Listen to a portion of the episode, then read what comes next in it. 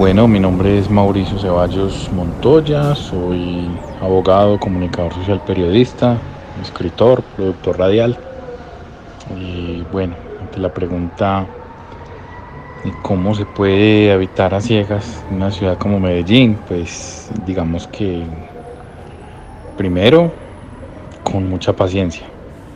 No porque nuestra ciudad pues sea invivible, no, sino que pues yo creo que lo primero es eso, lo primero es tener como mucha paciencia, una muy buena actitud, porque hay barreras que superar, no solamente físicas, sino actitudinales y de comunicación. Nuestras sociedades apenas están pensando en el tema de discapacidad y apenas están pensándose como sociedades diversas, entonces eh, pues hay que estar en una constante actividad de toma de conciencia, de hacer que la gente piense en esas diversidades, que no solamente cuando hablamos diversidades hablamos de diversidades sexuales, sino que también hablamos de diversidades sensoriales, diversidades funcionales, diversidades conceptuales, bueno.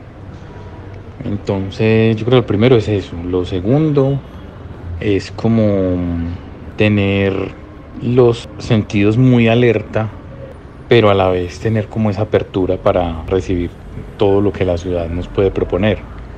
Es como, como una corresponsabilidad de lo que puedo hacer yo como persona y lo que la ciudad me puede brindar.